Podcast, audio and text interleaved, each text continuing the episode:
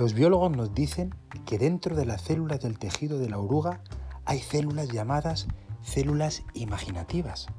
Resuenan en una frecuencia diferente. Son tan diferentes de otras células de gusano que el sistema inmunológico de la oruga piensa que son enemigos e intenta destruirlas. Pero las nuevas células imaginativas siguen apareciendo y cada vez son más. De repente, el sistema inmunológico de la oruga no puede destruirlas lo suficientemente rápido y se vuelven más fuertes al conectarte entre sí para formar una masa crítica que reconoce su misión, ¿sabes de qué? De lograr el increíble nacimiento de una mariposa.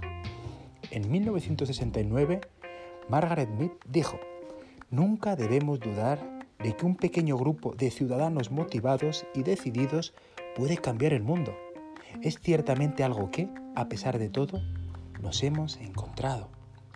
Creo firmemente, con muchos otros, que hay una efervescencia evolutiva dentro del tejido de la sociedad actual, a pesar del clamor del miedo, la codicia, el consumo desbordante y la violencia que se expresan a través de los tejidos de la sociedad, existe una unión de hombres y mujeres a los que podemos llamar células imaginativas, que están revelando un mundo diferente, una transformación, una metamorfosis.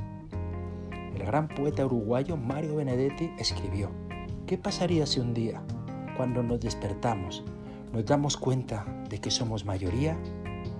Digo que las células imaginarias dominarían y sacarían a la mariposa de un mundo de gusanos.